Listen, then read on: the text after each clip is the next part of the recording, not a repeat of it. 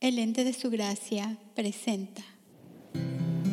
Me dijeron que tenía que buscar a Dios, pero Él me encontró a mí, que tenía que amarlo, pero Él me amó primero, que tenía que darle mi vida, pero Él me dio la suya y me invitó a vivirla juntos.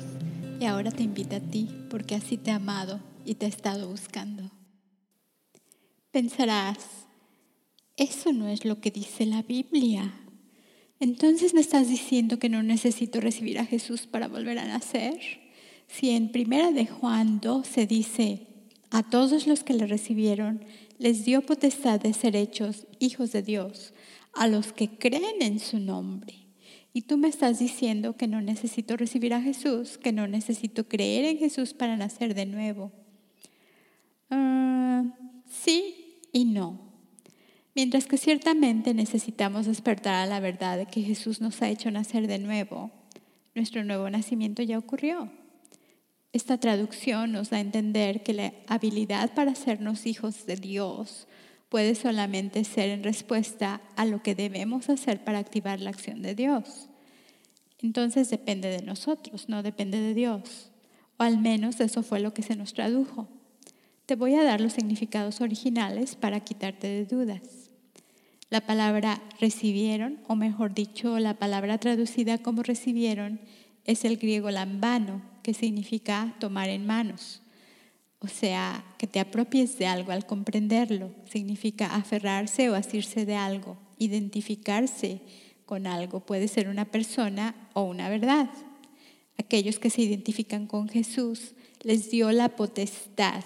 Esta palabra dar proviene del griego didomi, que significa dar algo a alguien que ya le pertenecía, o sea, les devolvió la potestad o la autoridad, que es la palabra exusia, que proviene del griego ek, que significa origen o fuente, siempre es usada como origen o fuente, y aimi, que significa yo soy. Quiere decir que en el momento que comprendemos lo que nos ocurrió en Cristo, recibimos poder o autoridad del yo soy del universo, el mismo que se manifestó ante Abraham y ante los hijos de Abraham, tu origen. Él es el que le da la legitimidad y la autoridad a tu identidad y a tu posición de hijo, que es la palabra griega teknon, traducido como descendencia o linaje. Ahora lo voy a leer también del espejo. Todo aquel que identifica su asociación en Él, convencido de que Él es su vida original y que su nombre lo define, Dios le da la seguridad de que son realmente su progenie, procreados de Él, y certifica la legitimidad de su linaje. Nuestra comprensión, que es la palabra lambano, es simplemente nuestro despertar al hecho de que nuestro génesis está ya completado en el logos. Este es el comentario en este versículo de la versión del espejo. El logos es el origen y la fuente. Todo comienza en él. Él permanece como la exclusiva referencia paterna de su origen. No hay nada original excepto la palabra. Nosotros somos su progenie, o sea, sus hijos. El hecho de que ya sean suyos, nacidos de arriba, y de que ellos tienen su comienzo y su existencia en Él, es ahora confirmado al percatarse de ello. De hecho, cuando Pablo fue a evangelizar a los griegos, él usó los mismos escritos de sus filósofos antiguos para que se dieran cuenta de que Jesús era su origen, cuando les dice, en Él vivimos y nos movemos y tenemos nuestra existencia. Esto fue algo que sus antiguos filósofos dejaron escrito. Esto está en Hechos 17, 28. Pablo les dice, Él ha venido a darnos el entendimiento de conocerle a Él, que es verdad, y de descubrir que estamos en Él, quien es la verdad.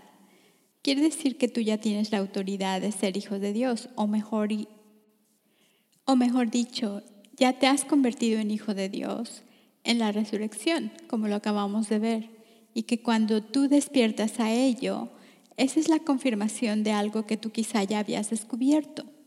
En el momento en que te es confirmado en tu espíritu, en el momento de que te percatas quién eres, en ese momento puedes usar la autoridad que Dios te dio como su hijo, la legitimidad, lo que permite usar su nombre. Entonces, si tú no te identificas como hijo de Dios, no quiere decir que no lo seas. Pero una vez que te identificas como hijo, puedes vivir como hijo.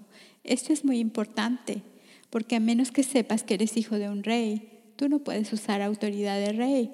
No te puedes identificar con las cosas reales a menos que sepas que tu padre es un rey. Eso es lo que está diciendo. No está diciendo que si tú no lo recibes por medio de las obras de la religión, no te da derecho a ser su hijo, porque de hecho tú ya naciste de nuevo en la resurrección de Jesucristo. O sea que ya eres hijo de Dios desde el principio. Eres un hijo legítimo de Dios. No eres un hijo adoptado. Sin embargo, en el momento en que conoces esta verdad, en el momento en que te percatas de ella, puedes usar la legitimidad de tu parentesco. Es como, por ejemplo, alguien que no sabe quién es su verdadero padre no puede usar nada de lo que le pertenece a su padre a menos que ese padre le dé su nombre, ¿verdad? No tiene derecho a participar en nada de lo que ese padre hace o tiene, ni a ser parte de lo que ese padre es, a menos que ese padre lo autentifique como suyo. De hecho, la palabra eclesía, traducida como iglesia, significa los llamados con el nombre de su origen.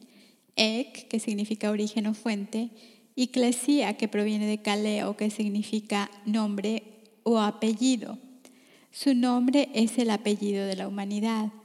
Él los hizo ser su verdadero yo. Como lo dice el espejo en Juan 1.3, estos son los que descubren su origen en Dios más allá de su concepción natural. No se trata de nuestro linaje de sangre o si fuimos hijos deseados o no deseados. Se trata de nuestra procreación en Dios. Somos su sueño de amor hecho realidad y no la invención de nuestros padres. Ustedes son realmente la más grande idea que Dios ha tenido jamás. Esa es la esperanza viva a la que Pablo se refería, que fue esperada por los antiguos durante los siglos y concluye en Cristo en ti. Así lo dice Colosenses 1:27. Dentro de nosotros, Dios se deleita en exhibir el tesoro invaluable de esta gloriosa revelación de Cristo morando permanentemente en nosotros, para que cada persona en el planeta, quien quiera que sea, pueda ahora tener el más grande descubrimiento de todos los tiempos y reconozca a Cristo en sí mismo como en un espejo. Él es el deseo de las naciones y cumple cada una de sus expectativas. Puedo darte muchos otros versículos donde puedes verificar esto, pero de momento solo quiero que recuerdes que este fue el regalo de Dios para ti, por su gracia. No hay nada que tú puedas hacer para volver a nacer. Aun cuando hagas todas las oraciones y te arrepientas de todos tus pecados, eso no es lo que te hace nacer de nuevo. Mas en el momento que tu verdadero origen te es revelado dentro de ti, en ese momento te has despertado para vivir la vida de tu diseño. Esa es la buena noticia y todo fue por su gracia. Oli Oli Malugía, gozo y paz.